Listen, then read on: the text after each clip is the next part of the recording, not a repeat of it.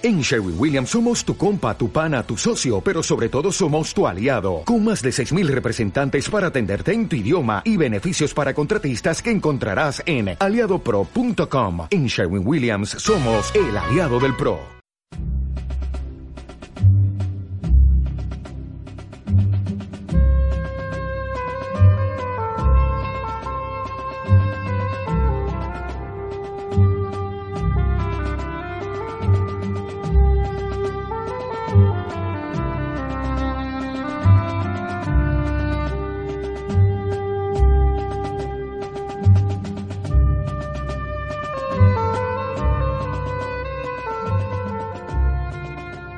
Muy buenos días, queridos oyentes. Bienvenidos a Radio Libertad Constituyente. Nos encontramos en el estudio de Somos Aguas, como todas las mañanas, y les habla David López.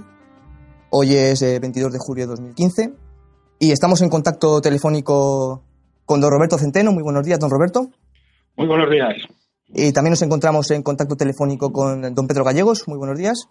Hola, buenos días. Y también está Pedro Gómez eh, ayudándonos con, con, la técnica. Bueno, bueno, muy buenos días, Pedro. Buenos días. Bien, pues eh, hoy vamos a comenzar eh, por el diario El Mundo y vamos a hablar sobre Grecia. Vamos a comenzar hablando de Grecia.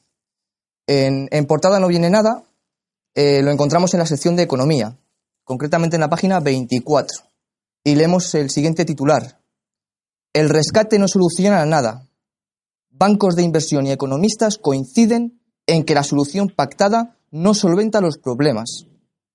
SIP eleva el, rating de Grecia, aunque mantiene altas las posibilidades de una salida del euro. También leemos en la página 25 una noticia derivada de, Grecia, leemos papeles, entrecomillado, papeles griegos para inmigrantes que se marchan. El colectivo albanés intensifica su éxodo pese a las, pese a las facilidades que ha aprobado el gobierno.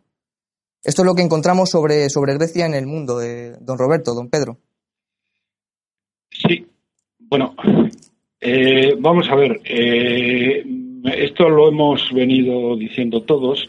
La verdad es que mm, la permanencia de, Grecia ha sido una apuesta política, primero de Draghi, que de alguna manera, vamos, de alguna manera no, él es el responsable de que Grecia entrara en el euro, porque él cuando Draghi estaba de gran jefe de Goldman Sachs en Londres, eh, él eh, falsificó personalmente, bueno, él con su equipo, falsificaron las cuentas eh, griegas para mm, poder engañar a Bruselas, que deseaba ser engañada, y meter a Grecia en el euro a martillazos. Por lo tanto, digamos que Draghi tiene una deuda de honor con Grecia por haberla metido eh, sabiendo, a sabiendas de que Grecia no iba a poder continuar. Entonces ha sido uno de los grandes defensores.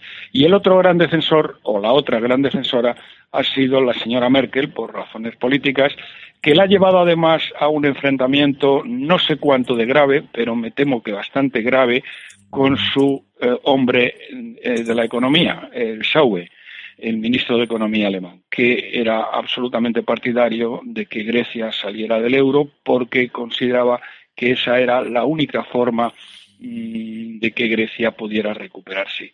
Y la verdad, la verdad es que mm, si Grecia hubiera salido del euro pero mm, no por las malas, sino por las buenas, y me explico lo que quiero decir con esto. Quiero decir que el, gravísimo problema cuando un país sale del euro es que eh, la moneda nueva eh, se derrumba. Y por lo tanto, eh, digamos que la gente que tiene activos financieros experimenta unas pérdidas, mejor dicho, más que activos financieros, activos en dinero o similar. ¿eh? Porque si alguien tiene acciones de una compañía, pues tiene acciones de una compañía y no va a perder nada. Pero si alguien tiene un millón de euros o cien mil euros en el banco, va a perder lo que no está escrito. Entonces, eh, por las buenas, eh, significaría que de alguna manera eh, mm, Europa, mejor dicho, la eurozona, hubiera dado una protección, hubiera garantizado, entre comillas, de alguna manera, el mantenimiento de una paridad que fuera decreciente con el tiempo, pero eh, no que cayera de una manera brutal.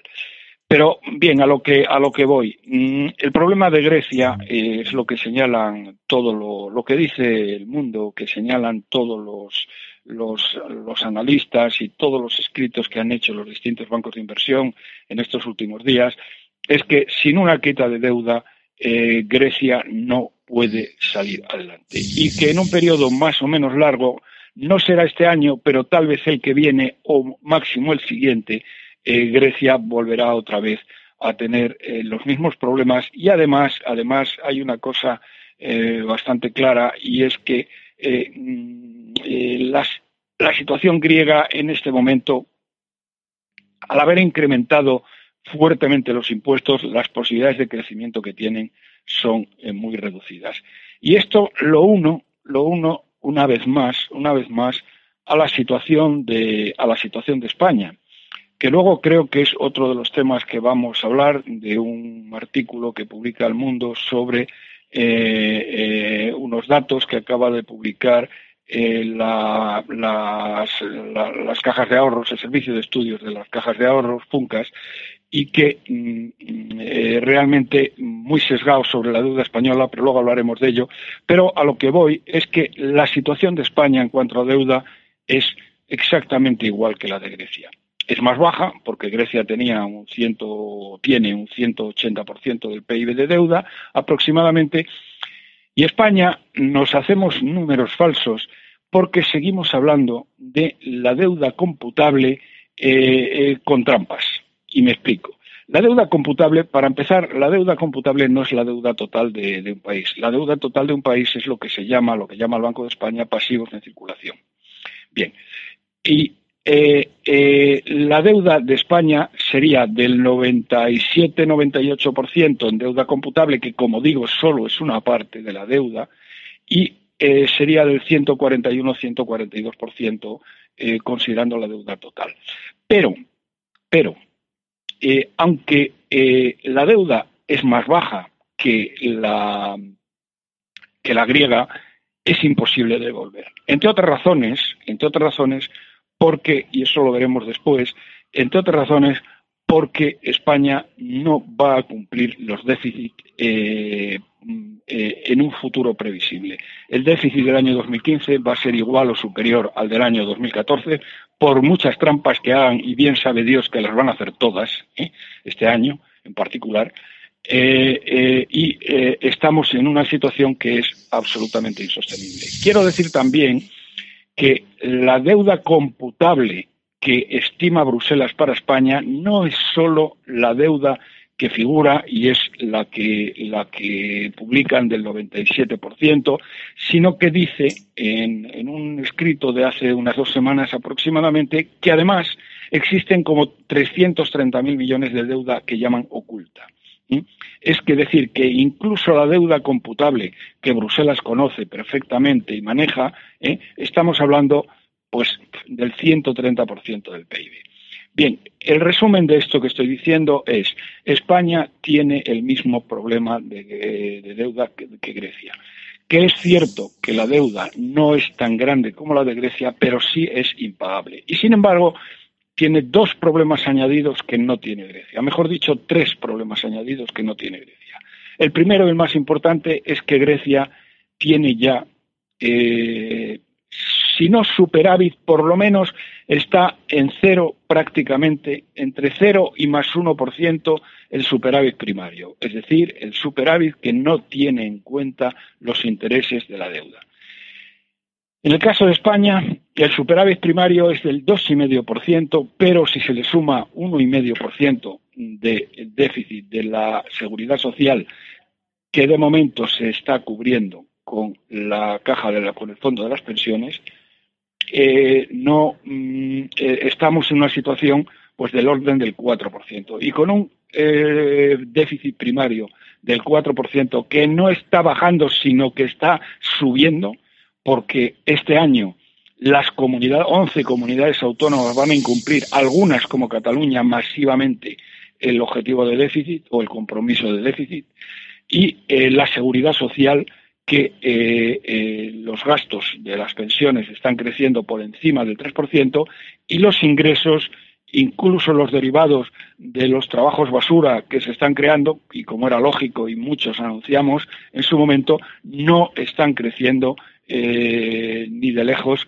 al ritmo que estaba previsto. De hecho, en los cuatro o cinco primeros meses de este año se han ingresado cuatro mil millones menos de lo que tenían previstos en los presupuestos. Es decir, que como consecuencia de esto, el déficit se sigue alimentando la deuda y solo se produce en España una apariencia de normalidad por el río de dinero que estamos recibiendo del Banco Central Europeo a través de la QE y, mm, por lo tanto eh, mm, no se hacen ver de momento estos problemas. Pero si ese río de dinero desapareciera, España tendría que, suspender pagos. El otro tema en el que estamos eh, peor que peor que Grecia, el otro tema en el que estamos peor que Grecia, pues es que el paro juvenil en España es mayor el paro juvenil de Grecia, lo cual realmente ya es la monda lironda.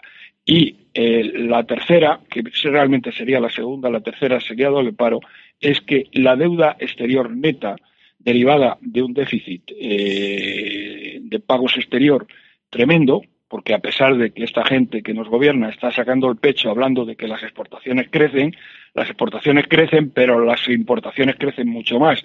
Y lo que está ocurriendo es que la situación del modelo de crecimiento, vamos, del modelo económico de España sigue siendo la misma que era hace 10 o 15 años. Es decir, que el sector exterior es un, eh, freno enorme al crecimiento de la economía, porque Mm, la diferencia entre las exportaciones y las importaciones da un saldo negativo que está restando puntos al PIB.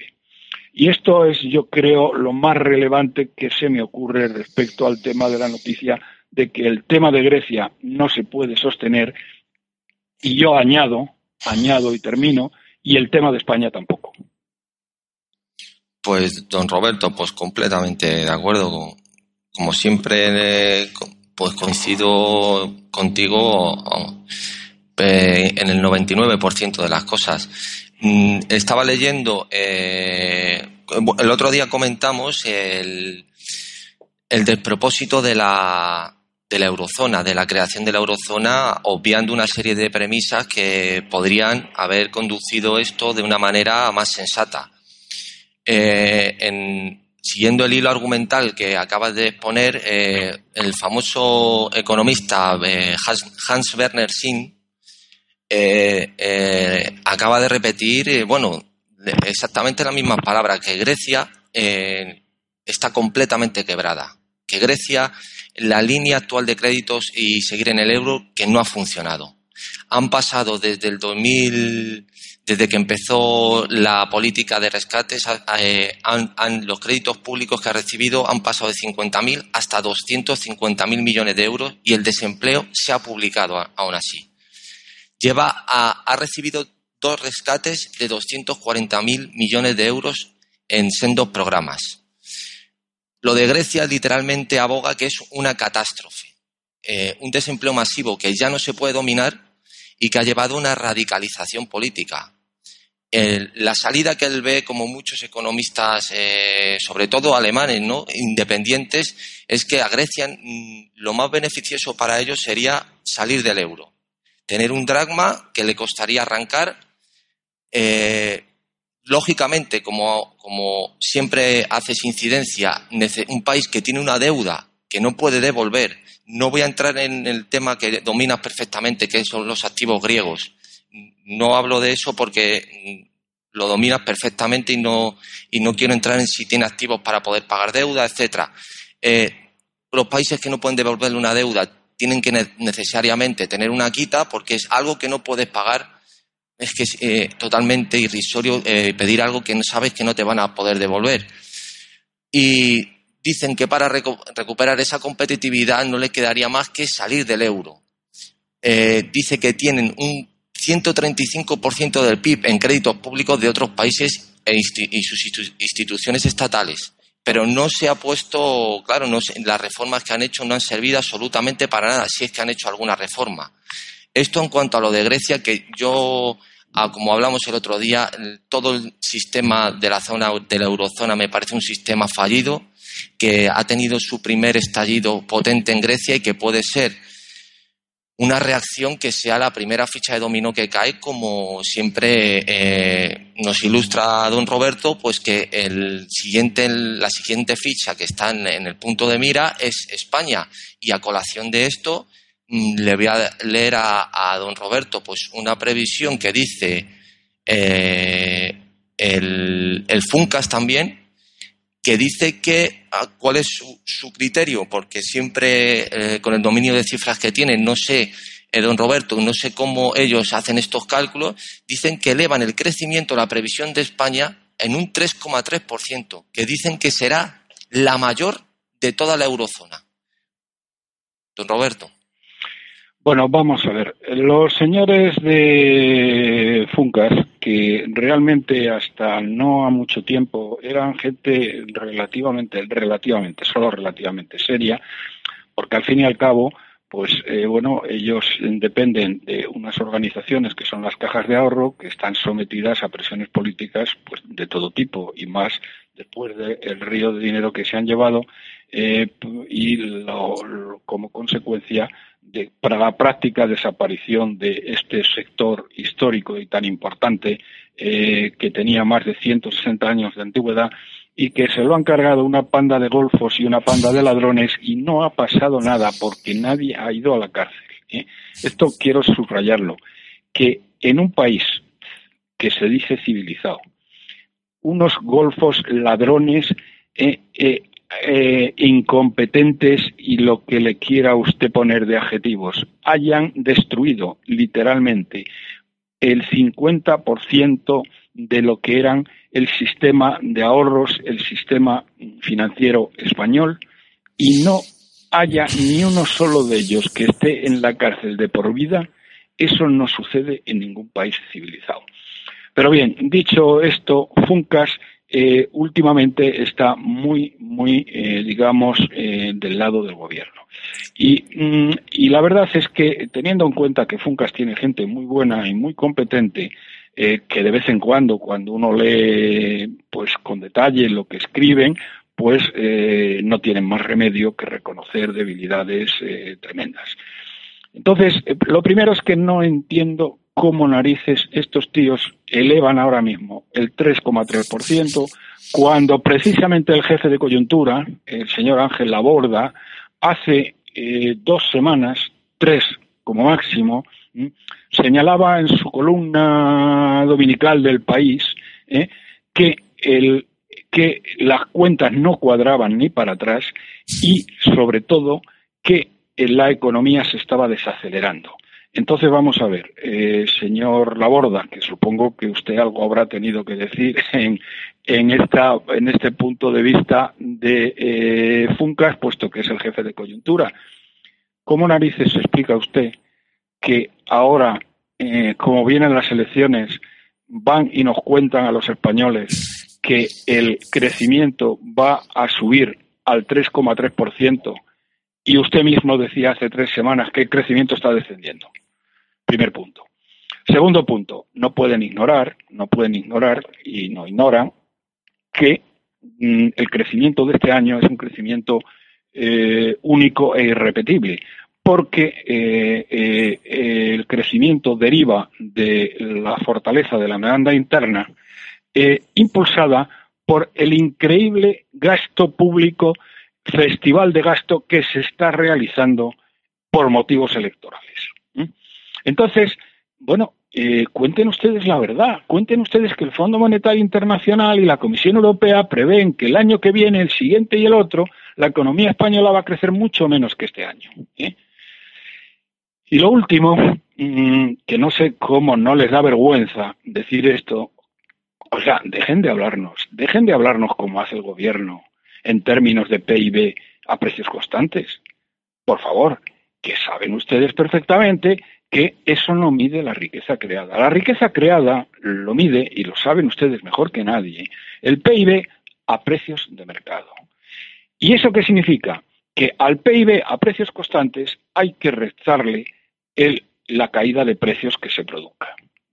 Y la caída de precios que se produce este año va a ser importante, entre otras razones porque el petróleo se está hundiendo y el precio de los combustibles eh, va a pegar un bajón de aquí a fin de año muy significativo. ¿eh? Y eso por mucho monopolio que tenemos aquí y que de cada euro que, se, eh, que baja el petróleo, pues bajan los carburantes 10 céntimos. Pero en fin, aun con eso, eso no lo pueden hacer. Tienen que dar la verdad la, la, cifra de verdad, es decir, la cifra de crecimiento de la riqueza real. Y el crecimiento de la riqueza real lo pide, lo, mide el PIB a precios de mercado. Entonces, dejen de mentir, dejen de decir una cosa un día y al siguiente la contraria, porque electora, porque alguien le ha torcido el brazo a alguno de los capos de Funcas y ha obligado a que sus responsables de coyuntura, donde digan digo, ahora digan Diego.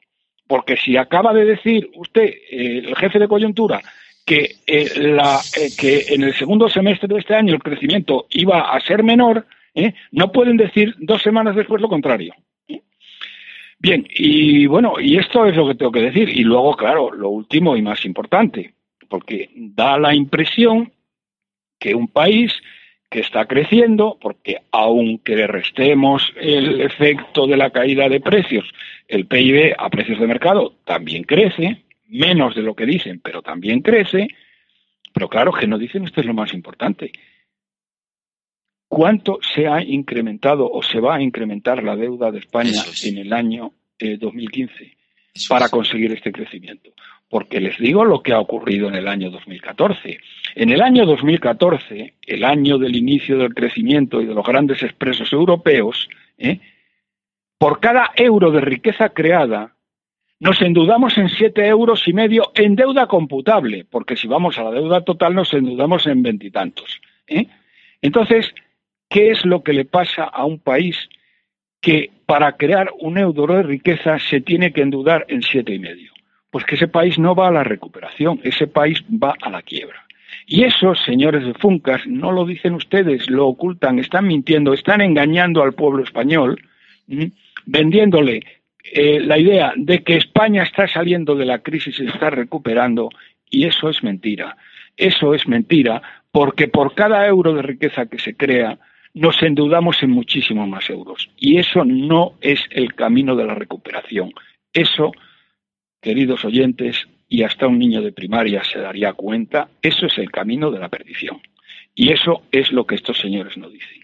Y creo que con esto está suficientemente comentado la triunfalista visión de, el, de, Funcas eh, en ayuda del gobierno de, del gobierno de Rajoy para que éste pueda no perder las elecciones, porque ganarlas no las va a ganar, pero mm, bueno, podría perderlas de una manera mucho más escandalosa eh, que le impediría llegar a ningún tipo de acuerdos con nadie para volver, poder, volver, poder, volver a formar gobierno, que es lo que pretende el inútil de Rajoy. Don Roberto, una cuestión. Yo no entro en la deuda absoluta porque los datos siempre hacen incidencia que están mal, mal, expuestos, que están tergiversados. Con los datos que dan ellos, el otro día hice un pequeño cálculo, es una nimiedad, una tontería, y me salía que eh, la deuda, el aumento de la deuda eh, desde que entró Mariano Rajoy ha sido un 37%, 36,9%. Sí, vamos a ver, mira, medida en, medido en, eh, vamos a ver, el incremento de la deuda con Mariano Rajoy ha sido el mayor incremento en términos de PIB de la historia de España. Y cuando digo de la historia de España me refiero desde los reyes católicos, ¿eh? Mayor que en las quiebras de Felipe II, de Felipe IV, etcétera. Ha sido la pera. Si lo medimos, si lo medimos con el, eh, la deuda computable, el incremento de deuda con Mariano Rajoy Brey ha sido de 300.000 millones de euros. Es decir, ha aumentado efectivamente, como tú dices, en una tercera parte en solo tres años y dos o tres meses, ¿eh? que son las cifras que tenemos. Eso no había sucedido jamás en la historia de España. Y fíjate la barbaridad que supone. Durante este periodo de tres años, la riqueza nacional eh, comparada con una extrapolación de la que eh, teníamos, es decir, si comparamos el PIB en el año 11 ¿eh? en el año en que esa otra desgracia nacional llamada Zapatero dejó la economía, si comparamos, la economía decreció en el año 12, en el año 13 y en el año 14. Y este año probablemente supere ligeramente por primera vez a la cifra del año 11. Bueno, pues en este periodo, las cantidades perdidas en relación a lo que España produjo, el PIB, eh, en el año 11, eh, han sido 61.000 millones de euros. Es decir, que Rajoy ha endeudado al país en 300.000 millones de euros y además ha hecho que la economía pierda 61.000 61 millones de euros en todo este periodo. Eso no lo ha conseguido nadie en el mundo mundial. Pero claro, si ahora, en vez de ir a la deuda computable, que como he dicho y le repito, eh, es solamente una parte de la deuda, ¿eh? y vamos a la deuda total, a los pasivos en circulación, estamos hablando de 590.000 millones de euros. Es decir, que Rajoy ha incrementado la deuda en, un, en tres años en un 54% del PIB. Eso es una salvajada que no hay por dónde cogerla y que verdaderamente Rajoy el algún día debería explicar, debería explicar ante un tribunal eh, que examinara eh, el porqué de esa deuda. Igual que ahora van a tener que acabar explicando ante un tribunal los antiguos gestores del Ayuntamiento de Madrid por qué han endeudado a Madrid a una cifra absolutamente salvaje mm, que no y han llevado a Madrid a una deuda que no tiene ninguna otra capital europea. Pues vamos a realizar una, una pequeña pausa, queridos oyentes, y volvemos enseguida.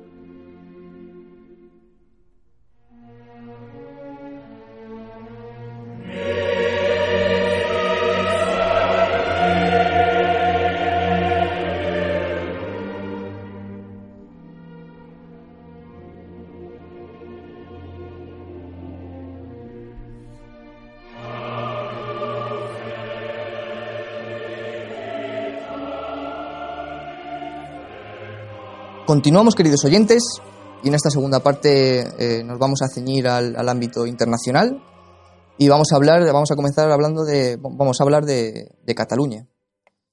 Y leemos, vamos a comenzar por el diario El País. Leemos en la portada lo siguiente: Rajoy y Sánchez culpan a más de fracturar la sociedad catalana. El presidente asegura que el gobierno está preparado para responder. El líder socialista advierte de que el 27S solo provocará más frustración. En páginas interiores, la noticia, concretamente en la página 15, desarrolla la noticia y dice, Rajoy y Sánchez coinciden en que el, en que el plan de más perdón, viola la ley y fractura la sociedad. También leemos, también leemos que Durán, Durán y Lleida, se ofrece de interlocutor para sacar del lío a Cataluña.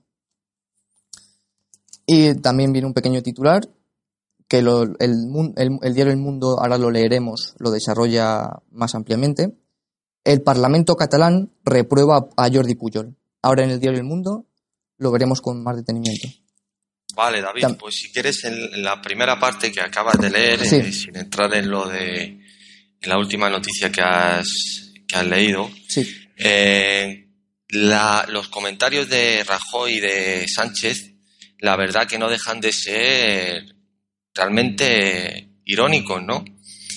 Eh, dos partidos eh, que lo único que han hecho han sido colaborar y ser eh, cómplices y catalizadores del nacionalismo más radical, ahora se echan las manos a la cabeza y culpan a más de que está fracturando la, la sociedad catalana. Bueno, yo recuerdo eh, la famosa frase de Zapatero eh, cuando le espetaban que en Cataluña no, con la, a raíz, bueno, después de decir él antes de llegar a presidente que firmaría cualquier cosa que viniera de Cataluña, ¿no? O sea, es decir, que si viniera, eh, como ha venido, un disparate como es el estatut, pues que lo firmaría, ¿no? Entonces ahora culpa a más. Y entre otras cosas me acuerdo cuando le preguntaron qué opinaba, qué pensaba de que un niño, un chico, pues no pudiera estudiar en, en castellano pues en un colegio público catalán. O que no se pudiese rotular en castellano en un comercio. Entonces su argumento era que la ley estaba para cumplirla. Que si eso rezaba en el estatut, pues nada. Entonces, que ahora esta gente, por no decir Rajoy o el ínclito eh, José María Arnar, el, el, catalano parlante en la intimidad, que han apoyado y han subvencionado el nacionalismo desde hace más de 30 años. Que ahora vengan estas personas a echarse las manos a la cabeza y a erigirse como patriotas, como eh, hizo eh, Pedro Sánchez con una gran bandera española detrás, en defensa de la unidad, Claro, pero de una unidad con la boca pequeña, porque ellos siempre alegan o espetan que es una unidad federal. Cuando ya estamos eh, cansados de repetir que una unión federal es algo que estaba separado y que luego se une, como por ejemplo pasó en las trece colonias. No una constitución, hubo una constitución, como hablamos el otro día, David, eh, la primera constitución, la de Connecticut, eh, en la que ah, era de un Estado. Luego la Constitución Federal posterior ya era la unión de las trece colonias. Era una constitución que había una unión de algo que previamente estaba separado. Pero ¿de qué separación estamos hablando aquí? ¿De qué federalismo estamos hablando aquí? Pero si es que además, atendiendo a los privilegios que tienen, están muy por encima de cualquier lander eh, alemán, por ejemplo, en privilegios y competencias. Es que es algo totalmente que, aparte que eh, no se corresponde con la realidad de lo que sería un federalismo, tampoco en la práctica. Si es que ellos tienen su policía, imponen su lengua, eh, tienen sus propias consejerías, embajadas. Es que yo no sé de, qué estamos hablando, de qué fractura está hablando Rajoy y Sánchez, no lo, no lo entiendo. Que ahora venga Durán de interlocutor, de negociador. Durán lo que debe estar muy nervioso de que pierda su suite en el Palace porque como lleva eh, veintitantos años hospedándose y viviendo del nacionalismo, con las amenazas y con lo haciendo de partido bisagra de cualquier partido que ha entrado en el gobierno, pues debe peligrar su posición eh, privilegiada en, en, tan ilustre hotel y a lo mejor es lo que a él le tiene sin dormir por las noches y quiere negociar y ser el negociador y el que los reúna a todos y vuelvan a ser amigos y vuelvan a funcionar pues como han funcionado siempre. De verdad que es eh, realmente patético ver a estas dos personas. Eh, bueno, Rajoy, después de esta frase, quiero decir a los oyentes que ha demostrado que no es simplemente una cara bonita. O sea, que es una persona que es algo más. Es un filósofo, un teórico político como no ha existido en Europa. O sea, que es algo realmente vergonzoso tener eh, políticos de esta talla en un país que se, que se dice civilizado. Esto es lo que tenemos en España, lo que se ha estado eh, incubando y eh, patrocinando durante tantos tiempos, en el que parece ser. don Antonio dice siempre, David, la gran culpa que ha tenido Ortega en el sentimiento de, de responsabilidad eh, de los problemas que hay en Cataluña o en los restos de regiones nacionalistas eh, por parte de del resto de España, ¿no? Siempre explica pues que los problemas de Cataluña pues que hay que resolverlos en Madrid, que los responsables pues es el gobierno central, ¿no?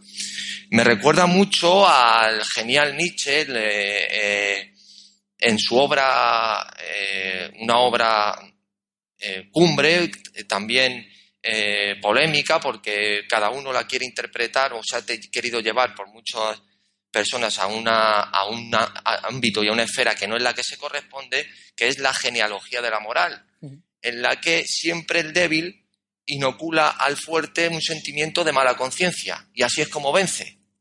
Entonces, aquí es como estamos viendo eh, que desde, siempre, pues Cataluña eh, se siente como una región maltratada, vapuleada por el resto de España, ninguneada, y ese sentimiento de culpabilidad de una región que no podría nunca con el todo, pues eh, lo han asumido eh, todos los gobiernos por doquier y prácticamente se ha generado un sentimiento de culpa, sobre todo en, la, en, la, en los votantes de izquierda, pues siempre con el concepto de tolerancia, que es que hay que tolerar, y de la comprensión, es que hay que comprenderlo, es que hay que tolerarlo. Y entonces esto ha llevado a la situación actual de los y de las regiones nacionalistas en, en toda España, que es verdaderamente inaudita en cualquier Estado moderno. Que haya en un Congreso, en unas Cortes, diputados que pidan la separación de una parte del territorio y que la defiendan allí, pues que me presenten a mí algún Estado del mundo en el que esto pase. En Francia o en Alemania está prohibido tener partidos que pidan la secesión, la separación de una parte del territorio eh, nacional.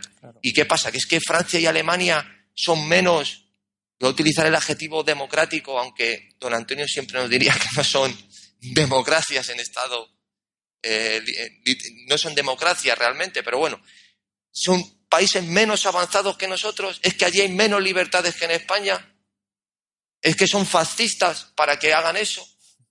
Pues aquí somos eh, más papistas que el Papa y entonces pues tenemos a nuestro ya emérito Anasagasti retirándose de las Cortes, pues haciendo una última arenga a, la libertad, a la libertad de Euskadi y la independencia. O sea, esto es realmente mm, inaudito que pase en un país eh, que se llama civilizado y es lo que tenemos, David, es el producto de lo que hemos generado durante tantos años y hemos alimentado que ahora vengan Rajoy y Sánchez con, esta, con este discurso que culpan a más de la fractura, es que realmente es algo, también dice don Antonio, que no nos podemos indignar porque sabemos de dónde viene, pero es algo para realmente eh, poner el grito en el cielo. Bien, pues eh, voy a continuar con, con los titulares. Seguimos en el diario El País y en la página 15 leemos lo siguiente. Los juristas alertan de la intervención de la autonomía si Artur Mas no para su reto. Es decir, si siguiera adelante, la, lista conjunta secesionista presentada el lunes pasado, diversos juristas consultados por el país consideran que podría aplicarse, por primera vez en democracia, un artículo de la Constitución que permita al Ejecutivo tomar temporalmente el control de la autonomía. Y les voy a leer el, artículo en cuestión al que se refiere el diario El País. Viene aquí citado en el, diario. Es el artículo 155 de la Constitución. Punto 1. Si una, si una comunidad autónoma no cumpliere las obligaciones que la Constitución u otras leyes le impongan o actuare de forma que atente gravemente al interés general de España, el Gobierno, previo requerimiento al presidente de la comunidad autónoma, y, en el caso de no ser atendido, con la aprobación por mayoría absoluta del Senado, podrá adoptar las medidas necesarias para obligar a aquella al cumplimiento forzoso de dichas obligaciones o para la protección del mencionado interés, interés general. Eh, bueno, si es que ya lo comentamos el otro día, si es que es eh, realmente es que, es que es increíble. O sea, que a estas alturas eh, vengan con esta, como si hubieran descubierto, como si hubieran dicho, hasta aquí hemos llegado, ¿no? Me recuerda a, al, al Nobel eh, Saramago, cuando ya después de 50 años de dictadura cubana dijo que ya es que habían llegado demasiado lejos. O sea, es que es, que es, una tomadura de pelo. el artículo 155 de la Constitución española, primero la Constitución española es, es papel mojado, no se aplica, además de ser nefasta, ni, ni siquiera en los articulados o en los capítulos que pudiera tener una aplicación efectiva, ni siquiera se hace. Que ahora vengan diciendo que acogiéndose al artículo 155 pueden arrebatarle eh, las competencias a una comunidad, pues que se revela contra el Estado, eh, por así decir, aunque lo de rebelión y sedición ya lo explicará mejor don Antonio, que ya lo ha explicado reincidentemente, pero a raíz de esto está de nuevo eh, eh, un tema a, sacar y a debatir, pues que vengan diciendo que van a poner orden utilizando ese artículo cuando acaban de anunciar que en septiembre, antes del plebiscito, van a sacar una ley de seguridad nacional para poder hacer frente a la, al desafío soberanista, es que es algo realmente ridículo. Precisamente, como no vale para nada la Constitución, como no ha servido nada para nada en 30 años, pues precisamente como saben que no vale para nada, pues tienen que sacar una ley para intentar justificar sus acciones a la hora del desafío que se les presenta en septiembre. O sea, es que no van a hacer nada, ni son, van a ser incapaces de tomar medidas realmente como debieran tomar un país eh, que se llama, como digo, civilizado, un país moderno, que se por doquier se va repitiendo el carácter democrático de las instituciones que vivimos en democracia. En democracia, o sea, es que es. David. Sí, sí, te escucho, te escucho. Vale, porque te, perdona, es que me saltó aquí en el Skype como que tenía problemas con internet. Digo, lo mismo estoy haciendo un soliloquio y no me, no, me está escuchando nadie.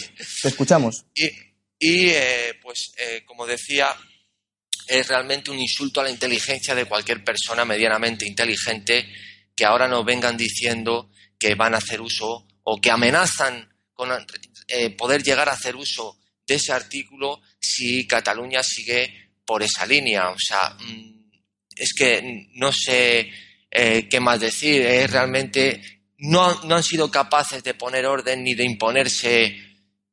Bueno, siempre repetimos el desplante que le hizo el maleducado del nacionalista, realmente no quiero ni saber su nombre, cuando le negó la mano al rey Felipe. Sí. Que, como decía antes, el sentimiento de culpabilidad, pues que el rey se da la vuelta para volverle a dar la mano, o sea, como si realmente les debiéramos algo, o sea, tenemos un sentimiento de culpa, la culpa nace de porque hay una deuda, por eso nace la culpa.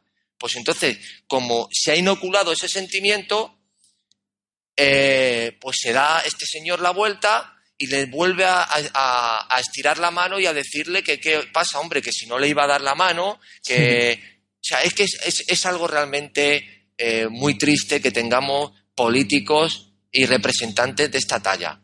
Ahora lo que han dicho de nuevo con la imposición o con la aplicación de un artículo que lleva ahí desde el año 78, pues ¿qué quiere que le diga a los oyentes y a ti, David? Pues que no deja de ser una cosa pues de chiste, ¿no? Cuando han podido y han tenido más de una ocasión, decenas de ocasiones de tener, de poder eh, imponerse y de poner, de poder eh, frenar el ascenso y la radicalización del nacionalismo y lo que han hecho es precisamente todo lo contrario. Cierto.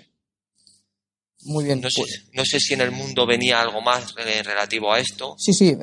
termino, viene un pequeño artículo, voy a leer el titular simplemente y paso al mundo en el país, termino ya con el país, dice Convergencia acepta en el programa de la lista común medidas sociales que rechazó antes. Esto es, muy común. Bien, y ahora pasamos al diario del mundo. Leemos en portada lo siguiente. ERC impide al Parlamento señalar a Artur Mas por corrupción. Evita constatar que conocía las cuentas de su padre y los manejos de los hijos de Puyol. La Cámara reprueba, reprueba al expresidente y ve indicios de ilegalidad en los negocios de su familia. Páginas interiores, la noticia se desarrolla concretamente en la página 4. El Parlamento reprueba a Puyol. Quiero decir, ya dentro de hacer un comentario dentro del cuerpo de la noticia, que hubo consenso, siempre con la excepción de, de CIU, en dar por probado que en Cataluña ha habido una manera de hacer política en connivencia con los poderes económicos y financieros y con los medios de comunicación. Y esto, este pequeño lo, voy a leer en relación también con el programa eh, de ayer. Lo que en palabras de la diputada de la CUP, Isabel Bayet, definiría el puyolismo como sistema integral de poder que confundió el país con una empresa. También leemos eh, que los grupos piden levantar el secreto bancario de las, cuentas de los Puyol eh, y cargan, contra el informe presentado por CIU, que necesitaba al expresidente. Y eh, vienen, vienen publicados aquí en el diario las reprobaciones que fueron aprobadas en la comisión. Y leemos, eh, a Jordi, fue reprobado eh, Jordi Puyol. Y leemos, es imprescindible una reprobación a Jordi Puyol y Soleil con motivo de haber mantenido escondidas, escondido de las autoridades tributarias correspondientes y, por tanto, sin tributar durante, durante 34 años, unos recursos en entidades bancarias del extranjero. Pero no, no se reducen ahí las reprobaciones. También ha habido reprobaciones contra Jorge Fernández Díaz, el ministro del Interior. Reprobar al ministro de, Interior por su falta de colaboración con la Comisión, por la falta de resultados en la lucha con la corrupción, por la negligencia con que ha actuado la investigación de los casos de corrupción que afectan al PP y por el uso partidista de sus actuaciones relacionadas con la corrupción.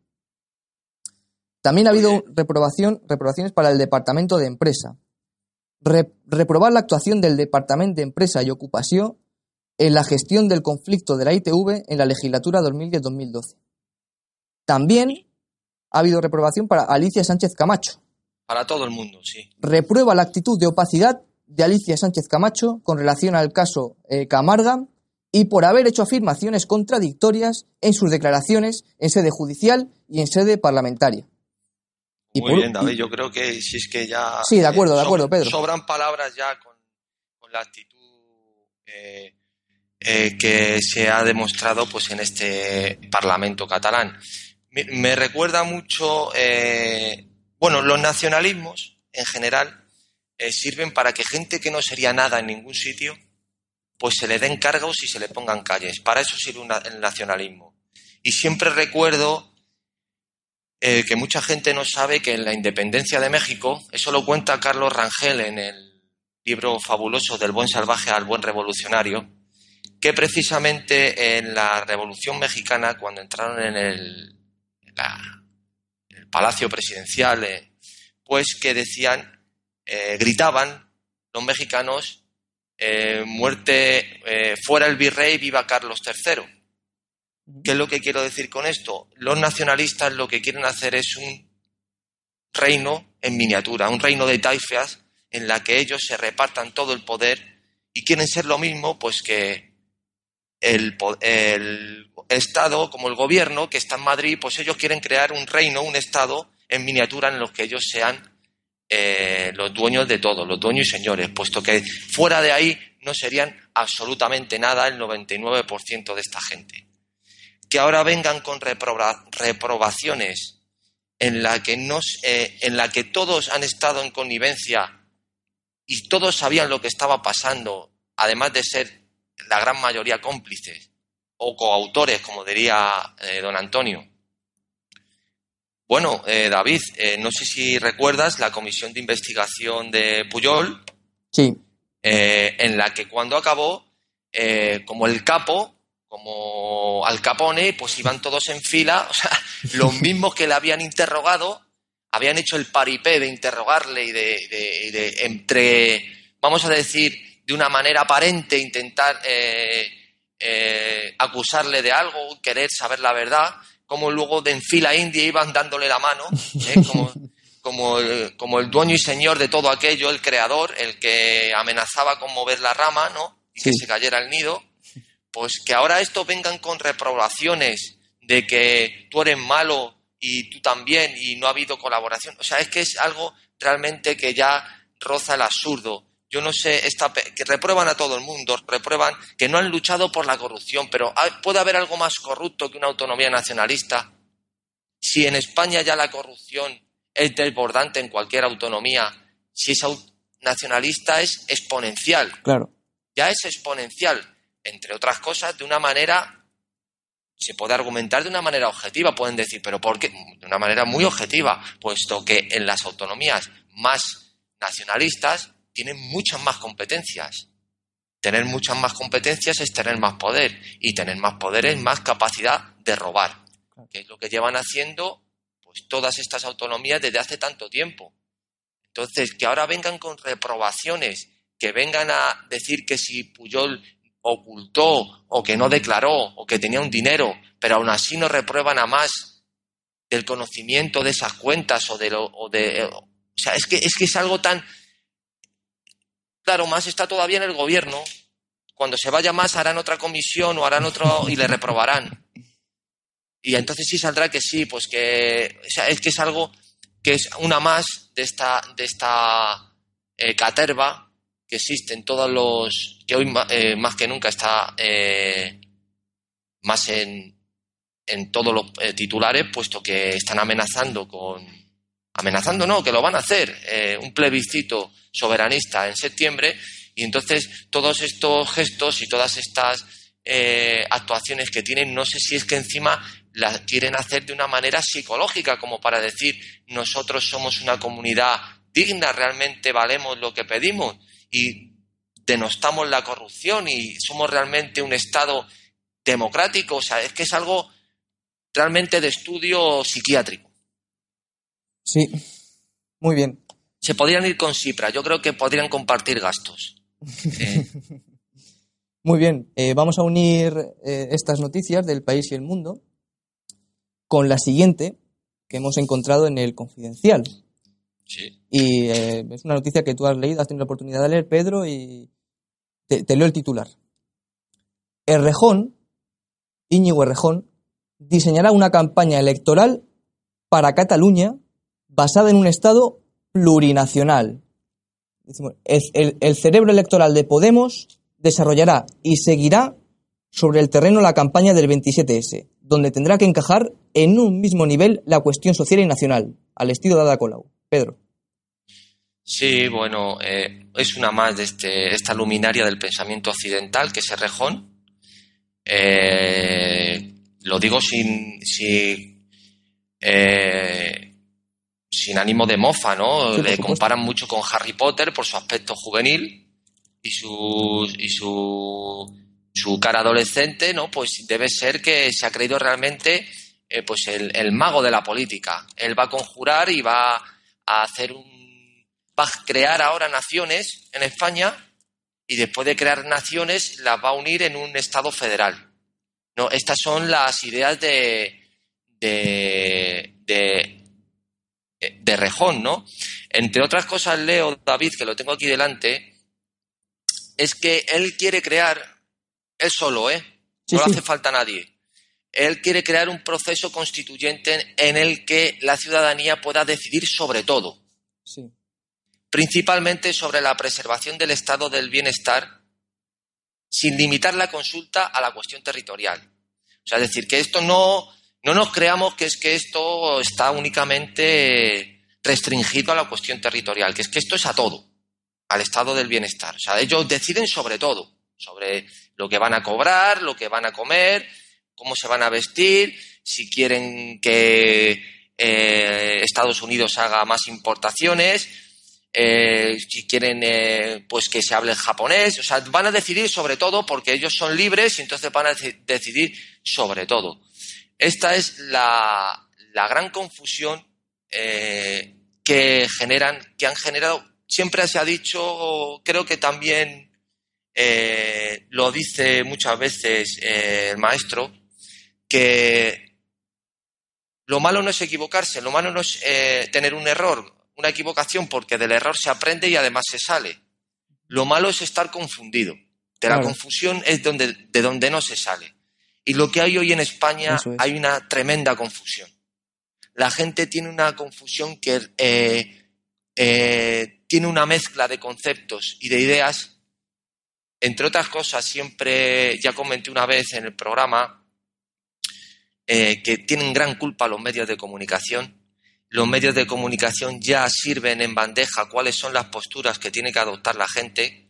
Todos los debates que, que se suscitan en televisión ya tienen dos alternativas, la A o la B. Y es el, que el 90% de la gente eh, elige. O sea, si no estás en un lado es el silogismo más básico. Si no quieres A, entonces es B. Y esa es la postura eh, que realmente adopta el 90% de la población, en el, que los medios de comunicación realmente han jugado y juegan un papel determinante y realmente eh, muy, muy perjudicial.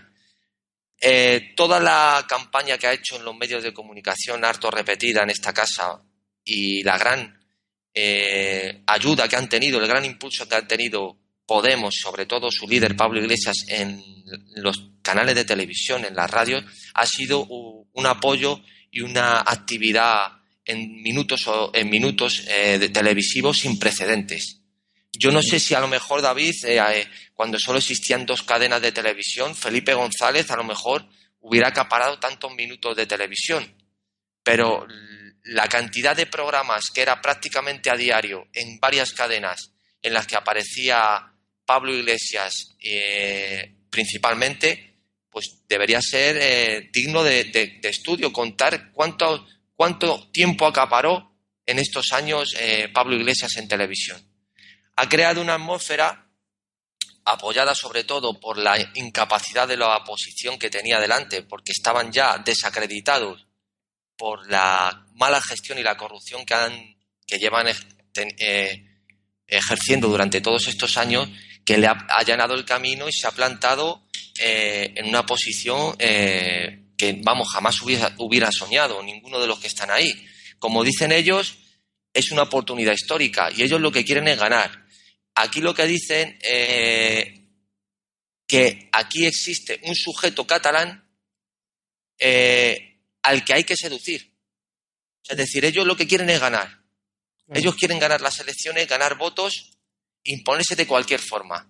Y como es el oportunismo puro de poder eh, su máxima expresión, pues se amoldan al esquema que creen ellos que van a hacen una especie de minería de datos y, analizan cuál es el tipo de perfil que más pueden explotar y que más pueden atraer hacia su formación y hacia su, eh, su potencial votante y es hacia donde dirigen todos sus esfuerzos. a ellos lo que les interesa es ganar las elecciones, ganar votos y adquirir el poder.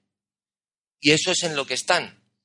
Eh, por otro lado, la cuestión que dicen eh, como de eh, proceso constituyente, bueno, ¿qué vamos a decir de, un proceso constituyente? O sea, la libertad colectiva, libertad constituyente, lo que lleva el maestro don Antonio Trevijano eh, luchando desde hace más de 40 años. Lo que pasa es que ellos quieren hacer una cosa que ya es rizar el rizo, ya es el círculo cuadrado.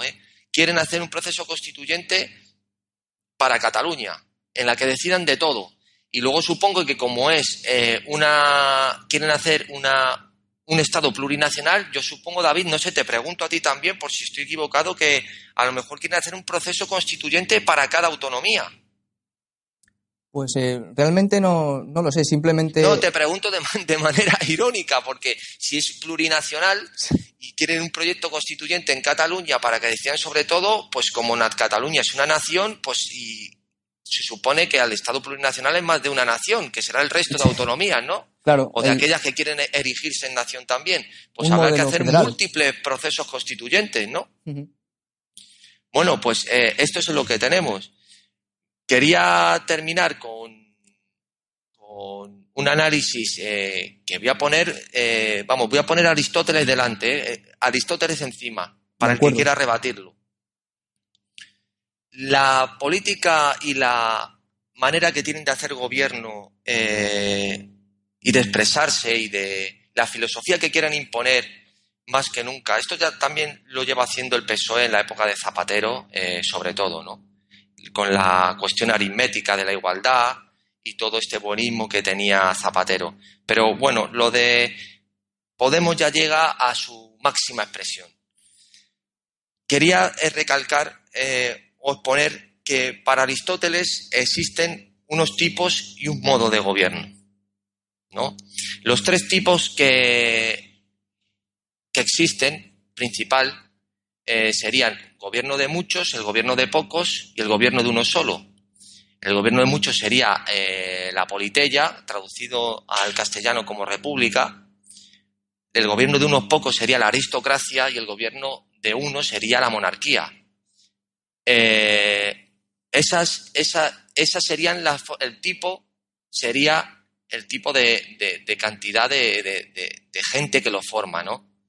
Que es gobierno de muchos, gobierno de pocos y el gobierno de uno solo. Y luego el modo sería, eh, hay diferencia, un modo recto y un modo desviado. El modo recto sería en el de muchos la politella, el modo desviado sería en el de muchos la, democracia o demagogia, el modo recto en el de pocos sería la aristocracia, el desviado la oligarquía, y en el modo recto de uno solo sería la monarquía y el desviado sería la tiranía. ¿Qué es lo que vengo a decir con esto? Eh, Aristóteles, y una de las cosas que siempre eh, están nombrando eh, los, los representantes de Podemos es, eh, no sé si se han fijado ustedes, es ponerle el adjetivo democrático a justicia, la justicia democrática. Ellos siempre repiten mucho, que no hay justicia democrática, que luchan por una justicia democrática y utilizan más que el, el, sustantivo el adjetivo democrático. ¿no? Todo lo quieren democrático. Eh, la democracia eh, que critica Repito, democracia en Aristóteles es la forma degenerada. Que la gente no se confunda ahora con la democracia como la, nombramos ahora. Democracia para Aristóteles sería la forma degenerada del gobierno de muchos, que sería la república. Entonces, ¿qué es lo que quieren decir eh, que critica Aristóteles? Que la democracia surge cuando los hombres creen que por ser iguales en algo, en este caso la libertad, son iguales absolutamente y se exigen una participación igual en todas las cosas. ¿Mm? Nos suena de algo, ¿no? De lo que acabo de, leer. Dice, realmente, eh, literalmente, en el capítulo 2 del libro sexto de la política, los partidarios de la democracia llaman justo a la opinión de la mayoría, sea cual fuere, y los oligarcas a la, a la opinión de la mayor riqueza. Y frente a esto dice él, pero las dos posiciones implican desigualdad e injusticia. Posteriormente alega, en las democracias tenidas por más democráticas, lo establecido es contrario de lo conveniente. La causa de ellos es que se delimita mal la libertad.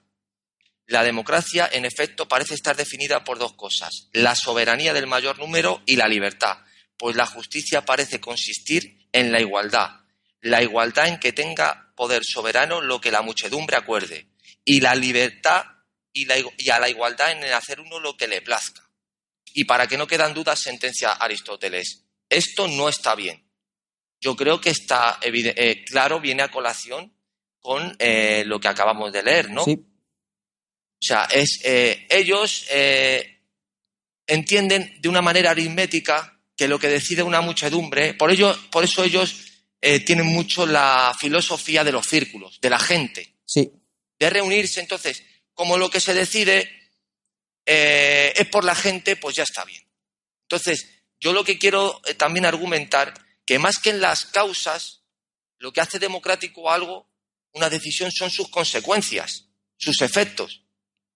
Es decir, si el efecto de una decisión es un bien para una mayoría, pues tendrá, eh, será una decisión democrática.